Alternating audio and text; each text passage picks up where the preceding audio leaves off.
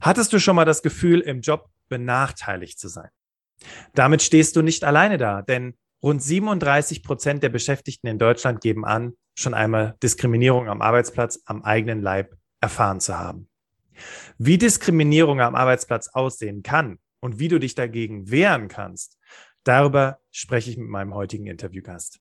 Herzlich willkommen, Sebastian Beckerich, Pressesprecher der Antidiskriminierungsstelle des Bundes. Ja, hallo, vielen Dank für die Gelegenheit zum Gespräch. Herzlich willkommen zum Berufsoptimierer Podcast. Der Podcast zu allen Themen rund um Bewerbung und Karriere. Jeden Mittwoch um 6 hörst du die neuesten Insights, die dir dabei helfen, beruflich das nächste Level zu erreichen. Bastian Hughes ist Business- und Karrierecoach und gemeinsam mit dem Team von Berufsoptimierer unterstützt er dich dabei, dein berufliches und persönliches Potenzial zu entfalten, damit du mit dem erfolgreich bist, was dir am meisten Spaß macht. Wir freuen uns auf die heutige Folge und sagen danke, dass du dabei bist.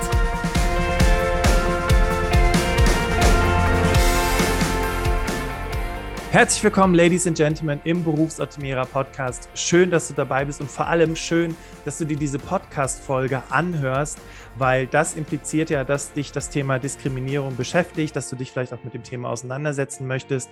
Und wir haben das Ziel, heute hier in dieser Podcast-Folge darüber zu sprechen, was ist eigentlich Diskriminierung? Wie kannst du konkret damit umgehen? Wie kannst du dich vielleicht auch wehren? Und wir haben natürlich auch ein paar Beispiele aus dem täglichen, aus der täglichen Arbeit mitgebracht, um zu gucken, okay, wie würde man in so einer Situation reagieren? Was wäre eigentlich das Beste? Doch bevor wir einsteigen, möchte ich dir unseren Interviewgast vorstellen, den Sebastian Bickerich. Er ist Pressesprecher der Antidiskriminierungsstelle des Bundes. Und Sebastian, als es noch kein Corona gab und man auf Grillpartys gegangen ist und man dann gefragt hat, und was machst du so? Was hast du den Leuten da erzählt? Na, ich habe denen erzählt, dass ich äh, ähm, arbeite für ähm, eine Beratungsstelle, die jeden Tag Menschen hilft, die Benachteiligung erleben, zum Beispiel im Job. Darüber sprechen wir heute. Mhm. Aber auch ähm, äh, bei, bei Geschäften des alltäglichen Lebens oder auch bei der Wohnungssuche. Ähm, in Deutschland gibt es da seit 2006 ein Gesetz, das das ganz konkret benachteiligt und eben auch eine Stelle, eine Behörde, äh, die ähm, Menschen berät, die Diskriminierung erlebt haben. Okay, stark. Und ich habe mich ein bisschen auf eurer Webseite umgeschaut. Ihr habt das zum Beispiel auch in sehr einfacher Sprache. Also falls man äh, das Deutsch noch nicht so gut kann, kann man sich da aber sehr gut schon mal informieren, was denn überhaupt, was man denn überhaupt machen kann. Sehr gut. Aber ähm, war das so, als du damals mit der Schule aufgehört hast und dich mit deinen ersten Berufsorientierungen beschäftigt hast, war das das, wo du gesagt hast, ich will auf jeden Fall irgendwann mal mich hier für dieses Thema einsetzen? Also es ist sehr charmant von dir, dass du ähm, ähm, meinen Jobbeginn jetzt auf 2006 äh, verlegst. Leider bin ich allerdings uralt und äh, okay. äh, hatte, hatte zu dem Zeitpunkt schon andere Jobs. Ähm, also ich bin, bin eigentlich Journalist, äh, habe aber auch vorher schon einmal für eine Verwaltung gearbeitet und äh, ich habe ähm, es hat mich aber tatsächlich sehr interessiert, als mich die damalige Antidiskriminierungsbeauftragte Christine Lüders äh, gefragt hat, ähm, ob ich nicht für sie arbeiten will, weil ich das einen sehr spannenden Bereich finde.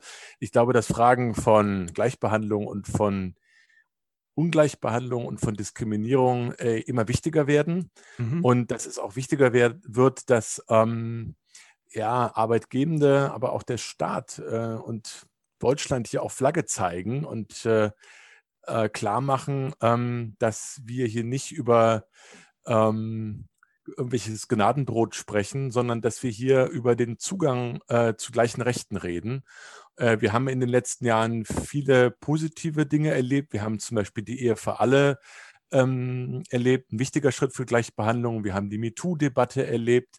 Äh, wir haben aber auch die Black Lives Matter-Proteste erlebt, die eben gezeigt haben, dass Diskriminierung auch in Deutschland ein Thema ist.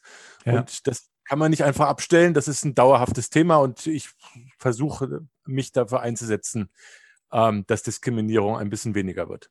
Ich meine, es ist ja auch ganz spannend, rund 37 Prozent der Beschäftigten, gut, also die Frage ist ja immer, wie hoch ist die Stichprobe, aber wenn wir alleine mal davon ausgehen, dass ungefähr, keine Ahnung, 3000 Leute befragt worden sind und 30 Prozent von diesen Menschen schon mal Diskriminierung erlebt haben, dann ist das ja schon eine ganz schön krasse Zahl. Also das bedeutet ja im Grunde genommen, dass, was könnte man sagen, jede dritte Person das schon mal erlebt hat, in egal welcher Form. Und du hast gerade gesagt, Me Too. Ich habe jetzt neu äh, auf LinkedIn entdeckt, Mums Too, weil offensichtlich auch da eine, eine Form der Diskriminierung herrscht im Sinne von, ja, die ist ja Mutter, die äh, können wir ja hier nicht richtig einsetzen. Aber wir wollen ja heute auch darüber sprechen, was, was bedeutet überhaupt Diskriminierung, dass wir vielleicht erstmal mit den Fakten anfangen. Also das allgemeine Gleichbehandlungsgesetz ist 2006 ins Leben gerufen worden, aber was steckt da eigentlich hinter, Sebastian? Ja, die Idee dahinter ist, äh, ähm, dass äh, Menschen nicht äh, wegen einer bestimmten Eigenschaft schlechter behandelt werden dürfen als andere. Also ein, ein Beispiel. Äh, ich habe einen Rollstuhl, äh, ähm, also ich persönlich nicht, aber das ist ein Beispiel. Mhm. Äh, ich bin, bin äh, Rollstuhlfahrerin oder Rollstuhlfahrer und äh, kann ähm, nicht ähm, meinen Job ausüben, ähm, weil äh, nicht die erforderlichen baulichen Maßnahmen dort getroffen worden sind, um meinen Job dort auszuüben. Ähm, das heißt, ich werde also eigentlich nur benachteiligt wegen meines Rollstuhls äh, wegen einer Eigenschaft von mir und kann deshalb nicht, obwohl ich genauso gut ausgebildet bin wie andere, diesen Job wahrnehmen. Oder ein anderes Beispiel, ich ähm, habe ein, eine super Ausbildung, bin, äh, ähm, mein Vater ist, ähm, äh, kam aus der Türkei nach Deutschland. Äh, ich bewerbe mich irgendwo und bekomme aber immer wieder Absagen, während ähm, ein Mensch äh, aus meiner Ausbildungs, aus meinem Ausbildungsjahrgang ähm, mit deutschem Namen, der ist sogar ein bisschen schlechter als ich von den Noten, der hat schon ganz viele Zusagen bekommen. Ähm, so, solche Diskriminierungsformen äh, erleben wir immer wieder, dass Menschen eben einfach nur wegen, auch wegen eines Namens, wegen ihrer Herkunft oder wegen ihrer zugeschriebenen Herkunft Diskriminierung erleben. Und dagegen richtet sich das allgemeine Gleichbehandlungsgesetz, das eben sagt, äh, wir müssen ähm, allen Menschen die gleichen Zugänge er eröffnen zum Arbeitsleben. Und deshalb darf es keine Diskriminierung geben aus verschiedenen Gründen, aus sechs genauer gesagt. Darf ich sie aufzählen? Bastian? Ja, sehr gerne, auf jeden Fall, klar. Also ich darf nicht wegen meines Lebensalters diskriminiert werden und zwar übrigens auch wegen des jungen Alters nicht, aber auch nicht wegen des alten Alters. Ich darf nicht wegen einer Behinderung Diskriminierung erfahren, nicht wegen der ethnischen Herkunft oder aus rassistischen Gründen, nicht wegen meines Geschlechts, nicht wegen meiner sexuellen Orientierung und auch nicht wegen der Religion und Weltanschauung. Diese sechs Bereiche sind geschützt und äh, dann gibt es eben noch zwei ähm, Lebensbereiche, in denen das Gesetz gilt. Und das ist eben zum einen der Arbeitsmarkt. Und okay. das ist ein großes Feld. Das können also, das ist schon auf dem Weg in eine Bewerbung, also bei äh, also Stellenausschreibungen zum Beispiel, äh, im Job aber eben auch selber oder eben später auch bei, beim Ende eines Beschäftigungsverhältnisses. All dort darf ich nicht diskriminiert werden. Und eben auch im, bei sogenannten Alltagsgeschäften, auch dort gilt das allgemeine Gleichbehandlungsgesetz. Okay, also so viel jetzt erstmal zu den Fakten und natürlich zum theoretischen Teil. Und äh, wenn man selber schon mal Diskriminierung erfahren hat, so einfach ist es ja nicht. Also äh, gerade so das Thema Bewerbung. Also ich habe einmal äh, erlebt, dass wirklich eine Firma so bescheuert gewesen ist und äh, da hat man noch Bewerbungsmappen zurückgeschickt und die haben auf die Originalbewerbung Ossi geschrieben und die haben auch wirklich einen ziemlichen Einlauf bekommen, weil die Dame eben aus Ostdeutschland kam und äh, die sie nicht eingeladen haben, weil da stand tatsächlich drauf, auf keinen Fall, weil Ossi. Ähm, da hat man vielleicht in Anführungszeichen Glück, weil es da offensichtlich erkennbar ist dass man deswegen abgelehnt worden ist. Aber wie kann ich denn, ich habe mich ein bisschen mit dem Thema beschäftigt, ich muss es ja irgendwie nachweisen können, wie kann ich gerade im Bewerbungsprozess sowas nachweisen? Naja, ähm, im Bewerbungsverfahren äh, kann ich zum Beispiel ähm, feststellen, ähm, über Indizien, ob ich bei, bei völlig gleicher Ausgangslage hier mehr Bewerbungen äh, schreiben muss. Dann habe ich zumindest einen Hinweis darauf und kann im Grunde sagen, naja, also ähm, ich habe ähm, mit meinem türkischen Namen oder türkisch klingenden Namen hier keine Stelle bekommen, aber jemand anderes, ein Freund von mir, der zum gleichen Zeitpunkt eine Bewerbung geschickt hat, schon. Okay. Ähm, könnt ihr mir das mal erklären? Ähm, aber in der Tat ist natürlich der Nachweis hier äh, nicht so einfach und äh, wir halten deshalb gerade im Bewerbungsverfahren ähm, für sinnvoll ist, wenn ähm, Unternehmen oder Arbeitgebende ähm, anonymisiert ausschreiben. Das passiert schon in vielen Verwaltungen. Äh, da ist das Konzept das folgende. Mich interessiert jetzt nicht so sehr das Foto, das Lächeln auf der Bewerbung oder das Alter oder ähm, die Adresse des Bewerbenden, sondern mich interessiert die Qualifikation. Und danach frage ich auch nach der Motivation oder nach bestimmten Dingen, äh, die, die ich vielleicht für den Job, den ich ausschreibe, interessant finde. Aber ich achte nicht so sehr auf Äußerlichkeiten ähm, und auf die Herkunft einer äh, des Bewerbenden.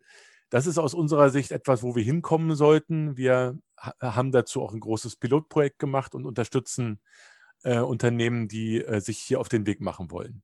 Ja, das ist gut, dass du davon sprichst, weil ich habe neulich natürlich auch äh, gelesen, dass ein, ein ratgebendes Portal sagte, sie brauchen keine Fotos mehr mitzuschicken, weil AGG sagt das und das. Aber jetzt bin ich seit fast fünf Jahren Karrierecoach die Realität ist ja eine andere. Also wir wollen ja nach wie vor Fotos, weil wir anhand dessen uns ja irgendwie ein Bild von den Leuten machen wollen. Also nicht wir im Sinne von alle PersonalerInnen da draußen, sondern ich meine einfach, dass. Einspruch, was heißt denn ein Bild? Was heißt denn ein Bild davon machen? Brauche ich, für, brauche ich dafür, ähm, also erstens, äh, was bedeutet das denn eigentlich genau? Bedeutet es, dass ich meine eigenen Vorurteile vielleicht bestätigt finden will, weil ich eine, einen Menschen sehe, der blond ist und oder der, ähm, der in irgendeiner Weise mir sympathisch vorkommt, äh, will ich den jetzt in irgendeiner Weise bevorzugen oder nicht? Fotos sind doch, also abgesehen davon, außer in Deutschland interessiert sich fast niemand mehr für Fotos. Äh, in Amerika Richtig. werden die unverlangt zurückgeschickt. Richtig. Warum dieser Fetisch ja. auf das Foto? Ja, und das Interessante ist, ich hatte vor einiger Wochen, vor einigen Wochen eine Podcast-Folge zum Thema, ob der Lebenslauf noch zeitgemäß ist, rausgebracht. Da ging es auch um das Thema Foto. Mhm. Und ich habe mir gedacht, naja, solange eben äh, Portale wie Xing und LinkedIn mein Profil ja. höher bewerten, wenn ich ein Foto reinlade, warum sollen sich die Arbeitgeber dann oder Arbeitgebenden dann entsprechend ändern? Und ich finde es gut, dass du auch sagst, Einspruch, was heißt Bild machen? Das ist genau die richtige Frage. Und genau außerhalb von Deutschland wollen die gar keine Fotos. Wenn du nach England oder nach Amerika gehst, wie du gerade sagtest, kriegst du die Bewerbung zurückgeschickt. Aber vielleicht, Richtig. um das, um einfach diesen, dieses Thema noch kurz abzuschließen, damit wir es nicht im Raum stehen lassen, warum tut man sich so schwer? Weil du gerade sagtest, ich weiß gar nicht, woher dieser Fetisch kommt, aber ich meine, ihr macht ja auch viele Studien.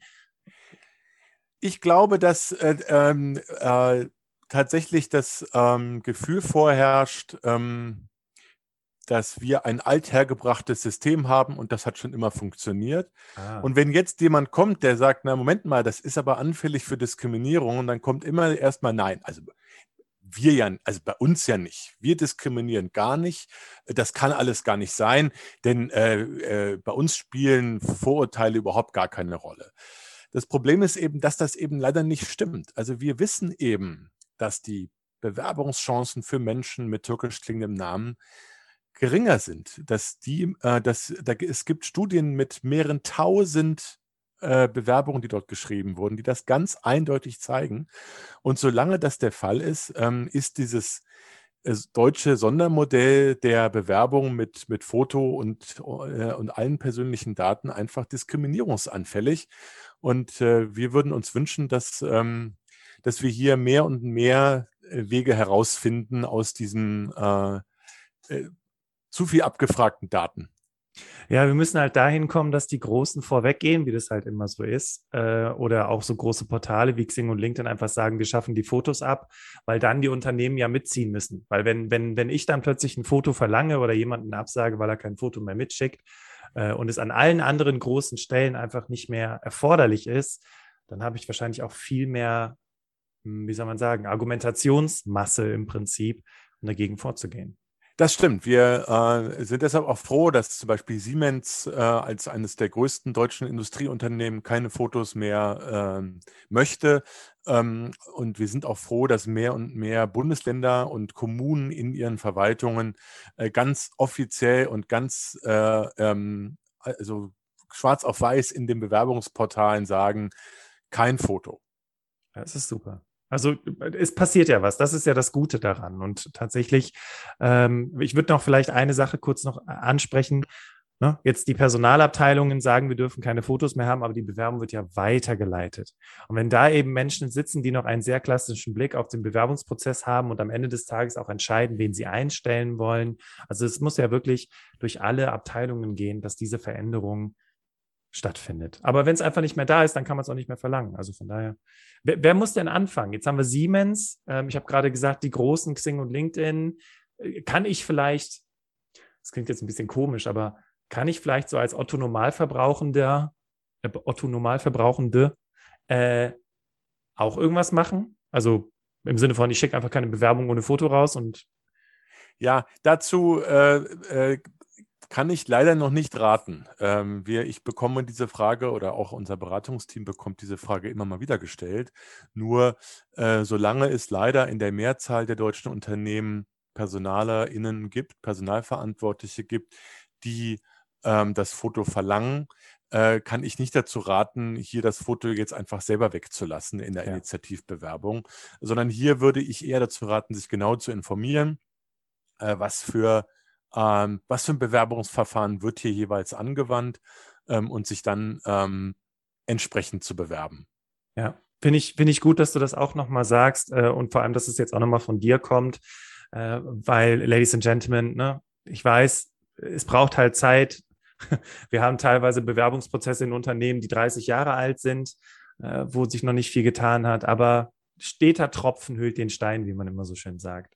Jetzt haben wir viel über das Thema Bewerbung gesprochen ähm, und ich habe für mich bisher hier an dieser Stelle mitgenommen, okay, wenn ich Diskriminierung erfahre, dann muss das natürlich über Indizien laufen. Das heißt, ich muss gucken, hat sich vielleicht jemand beworben, der genauso gut qualifiziert ist wie ich, äh, aber vielleicht mit nicht ausländisch klingendem Namen und hat die Stelle bekommen. Das ist das eine. Hm, und das ist, wenn ich das richtig verstanden habe, rein theoretisch auch die einzige Chance, richtig? Ich muss erstmal beweisen und dann muss die Firma gegenüber beweisen, dass es nicht damit zusammenhängt. Richtig, eine andere Möglichkeit sind die von dir eben erwähnten Benachteiligungen, wobei ich gleich das, ich, ich hätte eben schon direkt intervenieren müssen, aber ich war jetzt so, so vornehm und habe dich ausreden lassen. Äh, die von, der von dir eben erwähnte Ossi-Fall in Anführungsstrichen ist übrigens keine Diskriminierung nach dem Allgemeinen Gleichbehandlungsgesetz. Der ist auch vor Gericht gelandet und, äh, und dort äh, äh haben die Richter damals entschieden, ähm, dass ähm, das Allgemeine Gleichbehandlungsgesetz zwar von einer ethnischen Herkunft und rassistischen Diskriminierung spricht, dass hier, hier aber nicht jetzt regionale ähm, äh, Teile von, von Ländern gemeint sind, sondern dass es sich hier tatsächlich jetzt um festgelegte Ethnien handeln müsste. Also wenn jetzt zum Beispiel, es gibt ja in Deutschland verschiedene anerkannte Minderheiten, wie zum Beispiel Sorben, Friesen oder Sinti und Roma. Hier wäre von einer Diskriminierung auszugehen, aber pauschal Ostdeutsche, das wurde jetzt nicht als Diskriminierung anerkannt. Das nur als kleiner Exkurs. Aber äh, generell ist ähm, ähm, der, der Nachweis natürlich manchmal auch in anderen Fällen äh, drin. Also wenn ich zum Beispiel äh, ähm, so ähnlich wie bei dem Beispiel, wenn ich jetzt feststelle oder mir wird gesagt, ich bin nicht genommen worden, weil man mir nicht genug Deutschkenntnisse unterstellt hat oder so etwas, also ich also schon Indizien dazu habe, ähm, dann äh, könnte das tatsächlich auch vor Gericht eine Bedeutung äh, haben. Generell sind allerdings hier Gerichtsverfahren auch eher selten im Bewerbungsprozess. Sicherlich ja. auch wegen der Indizienlage, aber vielleicht auch, weil ich mich dann einfach woanders bewerbe. Ähm, häufiger sind natürlich Fälle, in denen im Job selbst benachteiligt wird. Da kommen wir wahrscheinlich jetzt noch zu, weil da gibt es natürlich eine ganze Menge von massiven Diskriminierungspotenzialen und Erfahrungen, äh, von denen insbesondere Frauen, Menschen mit Behinderung oder auch Menschen äh, mit Migrationsgeschichte ein Lied singen können. Sebastian, also das wäre jetzt die ultimative perfekte Überleitung gewesen. Also Dankeschön dafür. Dann spiele ich den Ball direkt äh, weiter. Und ja, lasst uns tatsächlich mal über das Thema Diskrini Diskriminierung im Job sprechen, denn ähm, ich habe mal die Situation erlebt, dass eine junge Kollegin, ja, also äh, ihr wurde halt ein Spruch gedrückt vor anderen Leuten und der kam halt überhaupt nicht gut an. Ich, ich, ich sag kurz, wie es gewesen ist. Äh, es war äh, eine junge Kollegin, die noch, ich glaube, im, im Trainee oder in der Ausbildung steckte, in einem meiner Jobs. Und äh, einer der Manager stand mit ihr und mit anderen Kollegen draußen. Und äh, sie, sie, nennen wir sie Michaela. Und der Manager wollte wohl witzig sein und sagte dann, ja, die Michaela ist auch gut zu vögeln, oder? Und der wollte witzig sein mit dieser Doppeldeutigkeit, ist ja klar. Und äh, interessant war aber Folgendes. Ähm, sie kam danach zu mir, hatte mir davon erzählt und ich dachte schon so, ja, pff, was ist das denn für ein Mist? Aber sie hat mir erzählt, dass er auch immer mal wieder so ein paar Sprüche über, über ihren Kleidungsstil, was sie trägt, wie sie zur Arbeit kommt und so weiter von sich gelassen hat. Und ähm, das hat in mir dann was ausgelöst, mich für sie einzusetzen. So. Jetzt könnte man erstmal sagen, Bastian, gut, dass du dich für die eingesetzt hast, weil ja, komme ja aus der Personalabteilung. Ich habe das wirklich ähm, sehr hoch aufgehangen und am Ende gab es auch wirklich ein schlichtendes Gespräch zwischen ihr und diesem Manager und so weiter. Aber ich habe mich einige, einige Zeit später nochmal mit ihr unterhalten und sie hat zu mir gesagt, Bastian, ganz ehrlich, ich habe mir eigentlich gewünscht, dass mir das erspart bleibt, weil ich will auch nicht mehr in dieser Firma arbeiten, weil jetzt alle Bescheid wissen und weil es irgendwie auch alle mitbekommen haben. Was hättest du in so einer Situation getan? Ich muss sagen, da war ich auch noch recht am Anfang meiner Karriere, aber was hättest du in so einer Situation gemacht? Also ich glaube schon, das ist ähm, die Tatsache, dass sie, äh, ihr habt euch ja darüber damals unterhalten und äh, sie hat dir auch, glaube ich, zu verstehen gegeben, dass sie das ähm, ähm, sehr äh, verletzend, äh, dass sie das ja. als übergriffig empfunden hat, als verletzend empfunden hat.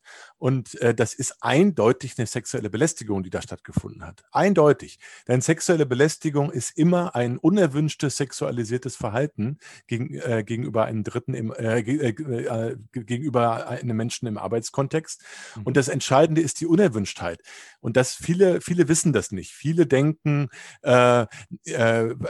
sexuelle Belästigung ist jetzt tatsächlich ein krasser Übergriff Angriff oder ist es eine Berührung oder ist äh, äh, eine Vergewaltigung oder, oder ist, ist eine Situation im, äh, im Hotelzimmer auf der Dienstreise. Das sind natürlich auch Übergriffe und sexuelle Belästigung, aber eine sexuelle Belästigung kann eben tatsächlich auch schon so ein Spruch sein, kann ähm, das, das äh, unangenehm, also kann das Aufhängen von irgendwelchen Pin-Up-Bildern sein, die, die genau dort hängen, wo ständig äh, jemand äh, vorbeirennt, der da der offensichtlich da mit in irgendeiner Weise angesprochen werden soll.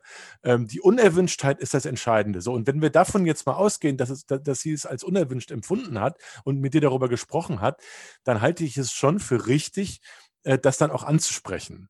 Mhm. Ähm, die Frage ist natürlich, ähm, äh, wie geht das jetzt ganz genau? Wer macht das am besten? Äh, ja. ähm, ähm aber ich halte es für sehr wichtig, das generell zu tun. Denn spielen wir den Fall doch mal durch. Sie hätte es oder du hättest es nie angesprochen. Es wäre im Grunde verdeckt, es ist, wäre nichts passiert. Ich bin mir nicht sicher, ob das am Ende besser gewesen wäre. Wir hören immer wieder in unserer Beratung äh, von Fällen, in denen, in denen sexuelle Belästigungen über lange Jahre lang ich sage jetzt mal, runtergeschluckt wurde. Wir hatten, wir hatten einen sehr bewegenden Fall zum Beispiel eines, eines äh, äh, Vaters, der mal bei uns angerufen hat und der sagte, ja, ich rufe für meine Tochter an, ähm, die wird seit über zehn Jahren von ihrem Chef sexuell belästigt und die ist völlig, die hat, die hat sich jetzt, die ist schon seit über sechs Monaten jetzt arbeitsunfähig. Sie hat sich mir jetzt erst vor kurzem geöffnet. Äh, sie kann darüber aber immer noch nicht wirklich offen sprechen, was mache ich jetzt. Mhm. Und das ist natürlich jetzt ein besonders krasses Beispiel, aber ich glaube, ähm, runterschlucken ist hier äh, keine gute Wahl, sondern eher darüber sprechen, auch mit KollegInnen. Äh, und dann eben auch, darüber kommen, da, da, kommen wir vielleicht jetzt noch zu, zu schauen, gibt es äh, Ansprechpersonen auch äh, außerhalb meines KollegInnenkreises, äh, denen ich mich hier öffnen kann. Zum Beispiel äh, der beim Arbeitgebenden, also vielleicht gibt es dort eine ähm, eine Vertrauensperson zu sexueller Belästigung oder vielleicht gibt es eine sogenannte AGG-Beschwerdestelle gegen Diskriminierung. Die ist eigentlich vorgeschrieben in jedem Betrieb übrigens. So, okay. Ähm, oder gibt es einen Personalrat? Wenn das jetzt nicht geht oder wenn die Diskriminierung vielleicht sogar von jemand ausgeht, der in einem der genannten Stellen arbeitet, kann ich mich vielleicht an eine Stelle wie die Antidiskriminierungsstelle wenden und vielleicht mal erfragen, wie ist die Rechtslage, was kann ich tun? Also Lange Rede, kurzer Sinn. Ich würde äh, nur ganz, ich würde ganz dringend dazu raten, in, in, Fällen von sexueller Belästigung, aber übrigens auch von anderer Diskriminierung, wenn ich zum Beispiel wegen meiner Hautfarbe äh, ständig mir Sprüche anhören muss von KollegInnen oder von meinen Chefs, das Gespräch zu suchen. Also das, äh, ich hatte mir auch viel dazu durchgelesen zum Thema Tipps und habe auch irgendwo gedacht, so ja, das ist alles super. Das, also das Gespräch suchen mit einer Vertrauensperson. Wir haben dann damals mit dem Betriebsrat gesprochen, also mit einer Person aus, also mit einer Dame aus dem Betriebsrat. Der Grund, warum die, also ich hatte mir noch eine andere Statistik angeguckt, da stand ja drin, wie viele Leute kommunizieren das wirklich, wie viele erleben ja. das und wie viele davon ja. kommunizieren das. Ja. Und die Ängste, die da ja mitschwingen, die sind ja absolut verständlich. Und auf der Arbeit sind ja auch nur Menschen, auch wenn du Betriebsrat bist und dazu verpflichtet bist, Stillschweigen zu halten, ähm, weiß man ja trotzdem nicht, ob man dieser Person dann vertrauen kann. Also ja, das, hm. das ist richtig, aber äh, wenn, ich, wenn du erlaubst, ähm, äh, ich glaube, dass sich gerade im Bereich sexuelle Belästigung in der Gesellschaft, aber auch beim Arbeitsplatz unheimlich viel geändert hat in den letzten Jahren. Und ähm, einige nennen das immer verächtlich, äh, das sind jetzt amerikanische Verhältnisse. Ich glaube, das sind aber eher die, äh, die das Althergebrachte, äh, äh die, die, die, das in irgendeiner Weise völlig zu Unrecht romantisieren. Denn, denn amerikanische Verhältnisse heißt doch nichts anderes als wir wollen keine sexuelle Belästigung am Arbeitsplatz. Und ähm, ich glaube, es ist in den letzten Jahren klarer geworden in den Unternehmen, äh, hier auch ganz klare Stoppschilder zu setzen. Das kann wahrscheinlich noch intensiver geschehen. Das würden wir uns auch wünschen. Also wir raten zum Beispiel dazu, ähm, das viel stärker zu thematisieren in Betriebsversammlungen, ähm, auch in Betriebs Vereinbarungen, die vielleicht auch für jeden Beschäftigten auch verbindlich sind, mhm. äh, dass sexuelle Belästigung nicht hingenommen wird. Äh, und eben auch ähm, wichtig ist zum Beispiel auch, dass ich Ansprechpersonen nicht auf dem schwarzen Brett irgendwo ähm, hinter irgendeinem anderen Plakat verstecke und die sind gar nicht mehr auffindbar, sondern dass ich die selber eben auch mal in der Betriebsperson, in der Betriebsversammlung sprechen lasse. All dafür gibt es sehr gute Beispiele. Wir haben die auch gerade, wir haben einige gute Beispiele auch gerade in einem Best Practice Portal äh, gesammelt äh, auf unserer Homepage antidiskriminierungsstelle.de, ähm, in denen deutlich wird, dass ähm, äh, dadurch, äh, in dem Moment, wo Unternehmen zeigen, das ist uns wichtig und wir wollen das nicht verheimlichen, zeigen sie natürlich auch eine, eine Empfänglichkeit für das, was du eben angesprochen hast, Bastian, nämlich für die ähm, äh, da, äh, eine Empfänglichkeit dafür, dass wenn es zu, zu Vorfällen gekommen ist, äh, in solchen Fällen auch zuzuhören. Denn ja. wir reden hier über eine gesetzliche Pflicht. Wir reden hier nicht über, äh, ach ja, die soll sich mal nicht so anstellen. Nee, nee, die Arbeitgebenden, die sind verpflichtet, ihre Beschäftigten zu schützen vor Diskriminierung und auch vor sexueller Belästigung. Und wenn die das nicht machen, dann gibt es, äh, dann können Sie ganz empfindliche äh, äh, Strafzahlungen äh, vor Gericht äh, aufgebrummt bekommen. Ähm, deshalb ähm, ist es schon wichtig, sich auch rechtlich beraten zu lassen und äh, eben auch, auch wichtig für Betroffene dann eben klar zu machen, also ich lasse das nicht auf mir sitzen. Okay, also tatsächlich im Sinne von, äh, wenn, also man muss den Stein ins Rollen bringen, um es eben sichtbar zu machen, damit auch das Unternehmen klar Position beziehen kann im Sinne von, das tolerieren wir hier nicht. Und das quasi ja auch im Sinne von, es klingt schon fast so ein bisschen wie so ein Exempel statuieren, im Sinne von, alle anderen wissen dann Bescheid. Dass ja, das nicht aber, aber ich glaube, dieses Exempel ist wichtig. Und dafür ist ein Punkt, den wichtig, deshalb fand ich das so interessant, deine Schilderung. Ähm, NGOs sprechen hier manchmal von Allyship. Ähm, oder, oder, oder WissenschaftlerInnen das Gespräch auch mal in der Kaffeeküche vielleicht oder am Rande eines privaten Termins mal mit KollegInnen mal suchen über dieses Thema kann auch hilfreich sein. Denn mhm. wir haben es so oft, also unser, unser Beratung, wenn Sie mal mit unserem Beratungsteam sprechen, immer wieder äh, äh höre ich dann äh, Schilderungen ähm, davon, dass das äh, fast nie Einzelfälle sind. Das heißt, ähm, äh, Sie werden dann sehr häufig merken, wenn Sie sich dann öffnen, ach ja, bei dir auch? Oder äh, ja, ja, den Spruch kenne ich oder so etwas.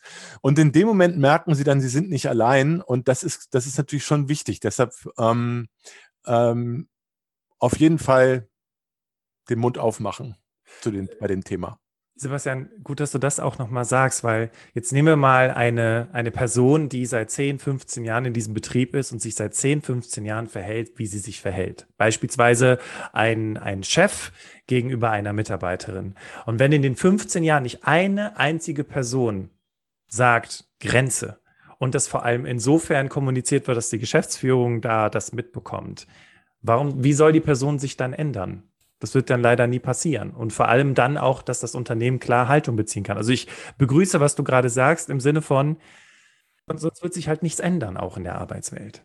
Also ich, ich bin da nicht so pessimistisch, wie du das bist. Wir haben äh, in, in letzter Zeit äh, äh, einige Fälle, also nicht nur bei der Bildzeitung, ähm, von sexuellen Übergriffen erlebt, die, ähm, die eben nicht äh, folgenlos dann geblieben sind. Ähm, ich kann, mich auch in anderen Medien erinnern an, äh, an Anstöße, die eben dadurch äh, erst zustande kamen, dass solche Fälle auch in die Öffentlichkeit geraten sind. Ja, MeToo-Debatte. Weil sich Frauen ja. geöffnet haben und, ja. und darüber auch gesprochen haben. Weil, äh, also was ist denn die Alternativposition jetzt von deinem, sage ich jetzt mal, fatalistischen äh, ähm, Approach? Äh, die ist doch äh, ähm, ich rede überhaupt gar, über gar nichts, äh, denn, denn das bringt eh nichts. Äh, ähm, äh, ich akzeptiere das jetzt einfach mal so, dass es, dass es so, dass es so ist, wie es ist.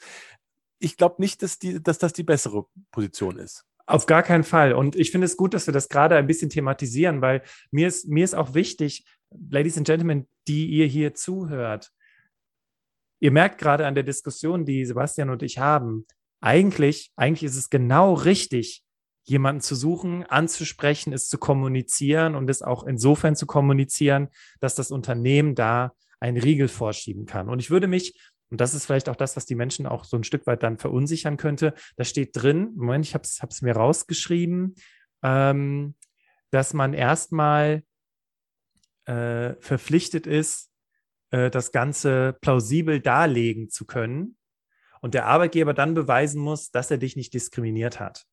Und das schreckt vielleicht schon viele ab, so nach dem Motto, okay, wie soll ich denn jetzt hier Beweise sammeln? Und eine Sache mhm. ist auf jeden Fall schon mal mit den Menschen zu sprechen. Auf der anderen Seite, vielleicht um die Geschichte zu Ende zu erzählen von der Michaela, der hat richtig Ärger bekommen, der Manager. Und äh, der hat also wirklich äh, mit Abmahnung und allem, also der hat richtig einen drauf bekommen. Und hinterher habe ich genau das, was du gerade sagst, durch Gespräche mit ehemaligen Kolleg Kolleginnen, die bei Ihnen in der Abteilung waren, die auch äh, hübsch, jung und so weiter waren, gehört, dass die genau solche Sprüche bekommen haben. Und die waren sogar dankbar, dass Michaela gesagt hat, jetzt reicht's.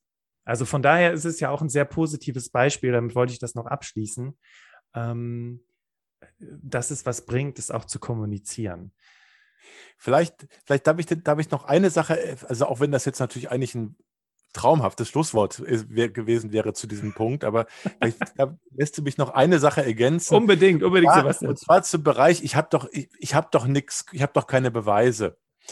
Vor Gericht werden zum Beispiel auch Gedächtnisprotokolle, Belästigungsprotokolle anerkannt. Wenn ich, und das ist ja oft der Fall, wenn sich solche Belästigungen wiederholen, wenn ich ständig mir solche Sprüche an, anhören muss, dann ist es wichtig, das auch zu dokumentieren. Und da, da, dazu brauche ich kein, keine Videoüberwachung und kein, äh, keine Spionagegeräte. Äh, Nein, ich, es reicht, wenn ich einfach mir äh, einfach auf, auf einfach einen Stift und Blatt Papier nehme und sage, äh, 15.07.2020 äh, ähm, der und der Spruch, ja, und dann eben eine Woche später wieder ein anderer. Das, auch das ist schon ein Nachweis. Hat dir diese Folge gefallen? Dann höre jetzt Teil 2 des Interviews, in dem wir noch näher auf das Thema eingehen und dir alles Wissenswerte mit auf den Weg geben. Wähle dazu einfach in deiner Podcast-App oder in deinem Browser den zweiten Teil des Interviews aus.